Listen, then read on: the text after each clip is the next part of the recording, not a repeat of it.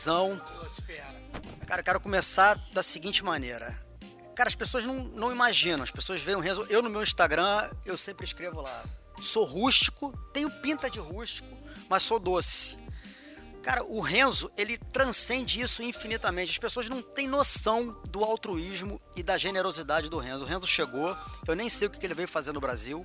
Eu soube que ele estava no Brasil, no Rio, porque ele estava fazendo uma live pro Luciano Jatobá, que é um deficiente visual, um cara que eu admiro demais. O Renzo foi à casa dele, que era muito longe, foi com o pai, fez a live pelo Instagram do próprio Renzo, fez a doação na hora de dinheiro, fora as outras coisas que eu não vou nem mencionar, porque o que fica no grupo do WhatsApp, o que está no grupo do WhatsApp, fica no grupo do WhatsApp. Renzo, como é que esse outro lado que as pessoas desconhecem, cara, da tua generosidade e do teu altruísmo, sempre foi assim?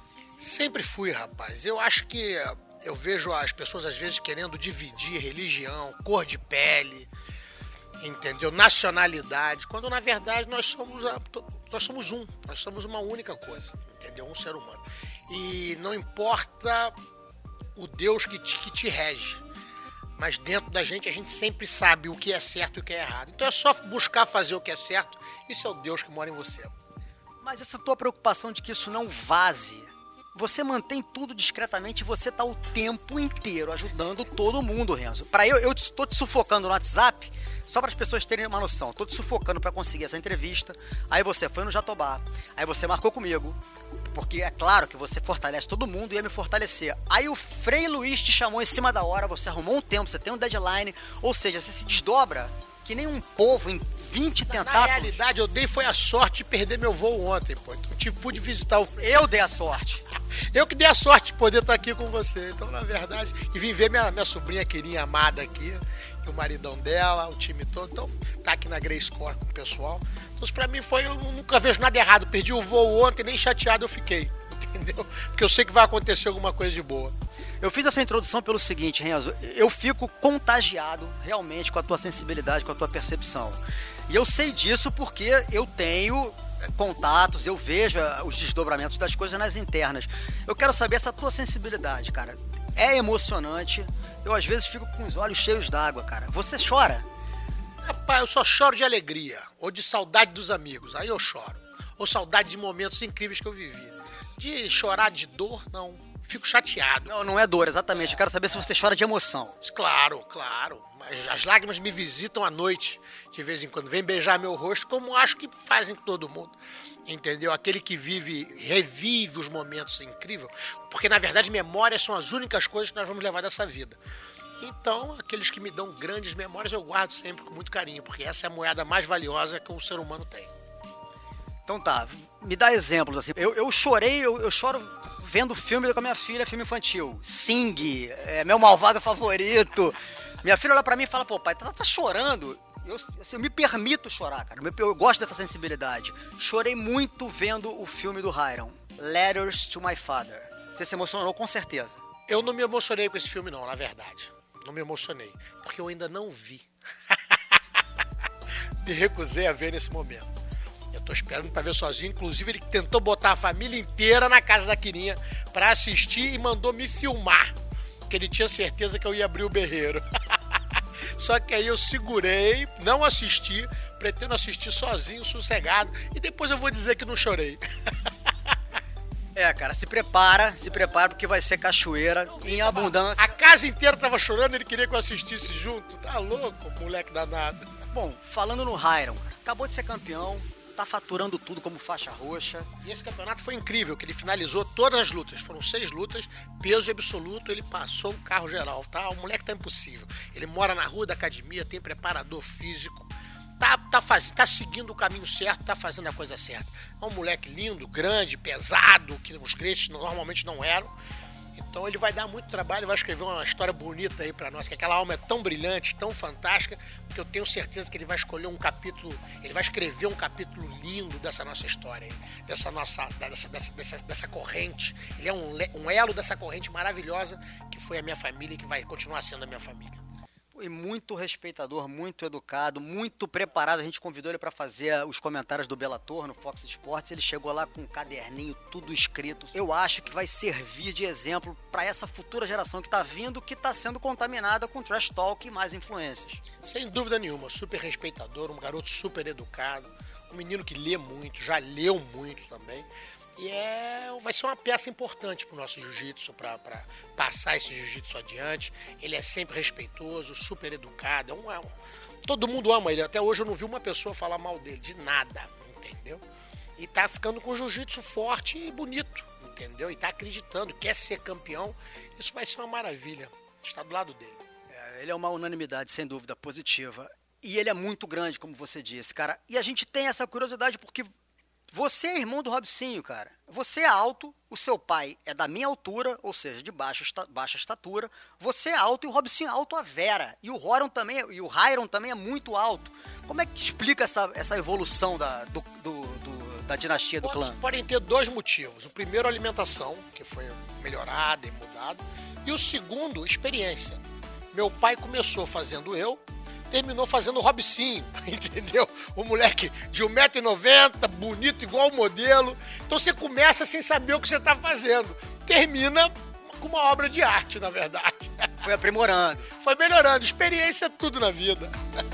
Boa, Renzão. Então, mais uma vez, você está no Rio de Janeiro e a porrada não comeu entre Renzo e Valide o que falar dessa novela que tem 200 trilhões de capítulos? Rapaz, na realidade eu já desisti. Como é que eu vou pegar um cara que saiu correndo?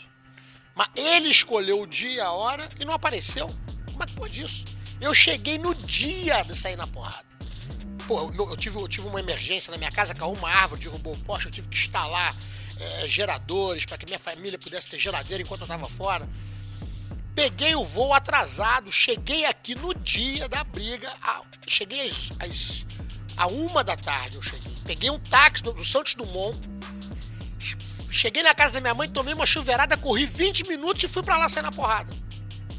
Cheguei lá, o bicho não apareceu. Fiquei lá duas horas esperando, ele não apareceu. Fui saber, ele tinha se arrancado. Aí dizendo que não tinha marcado nada. Ele que escolheu a hora, tudo.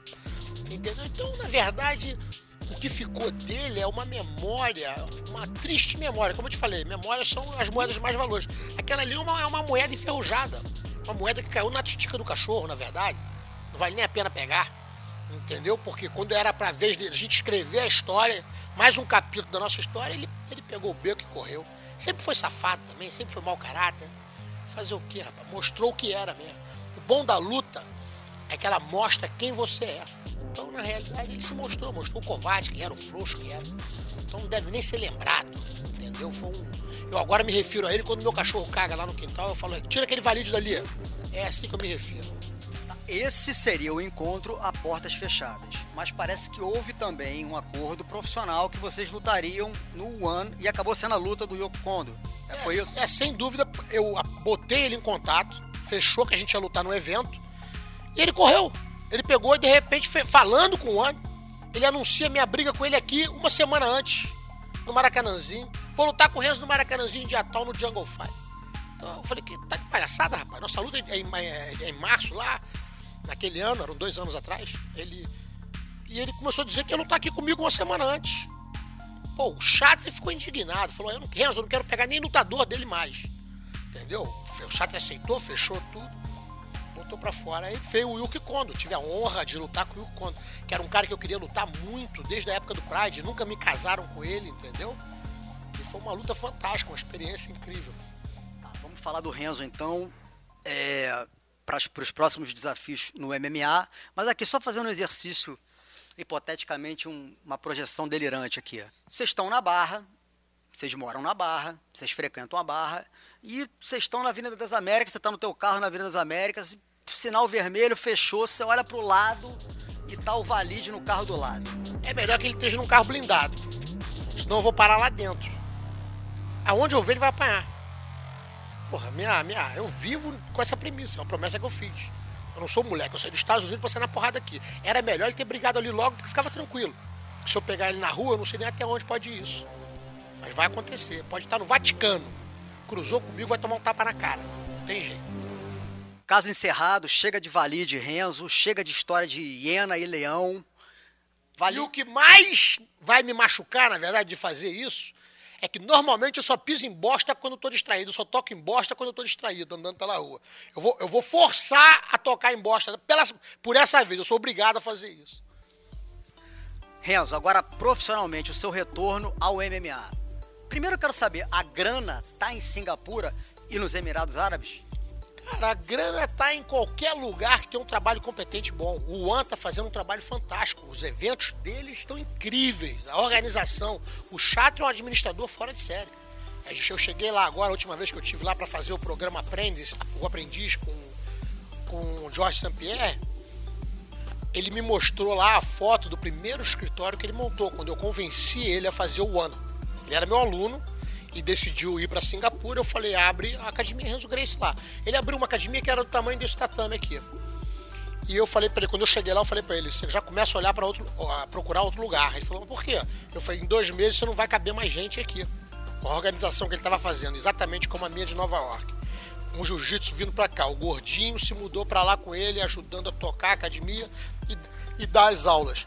Eu falei, em dois meses você não vai ter mais espaço aqui para os alunos. Ele falou, que isso, Renzo, tá maluco? Singapura é diferente. Em seis semanas ele me ligou e falou: já tem fila de espera. Não dá para botar todo mundo aqui dentro. Eu já estou procurando um lugar de 10, de mil metros quadrados para poder abrir a próxima academia. E foi o que ele fez. Hoje ele tem 5 mil alunos na, na cidade. Tem, acho que são cinco academias, cinco ou seis academias. Ele faz um trabalho lindo. E quando ele ouviu que a academia crescendo da maneira que estava sendo feita, ele trazendo os lutadores profissionais para dar aula, treinar. Eu falei, agora é hora de você fazer um evento. Começa um evento pequeno de MMA e vai crescendo ele começou o ano, o primeiro evento eu fui, foi numa quadra de basquete. Quer dizer, com 100 pessoas assistindo, ele vendeu 100 ingressos.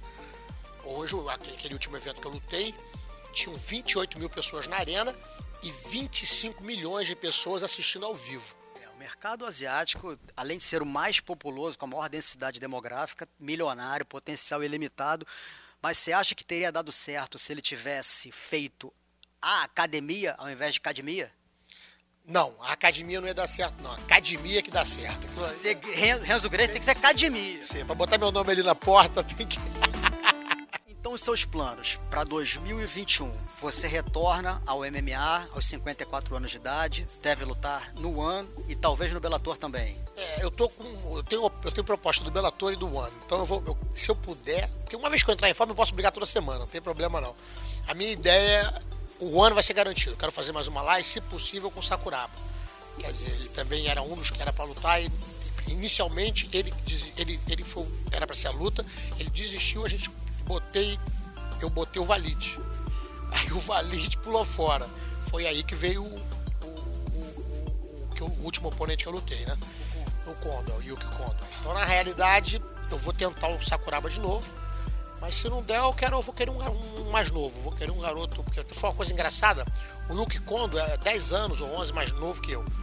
Porque quando eles me perguntaram, eles falaram: Você quer lutar? Você quer um cara da sua idade?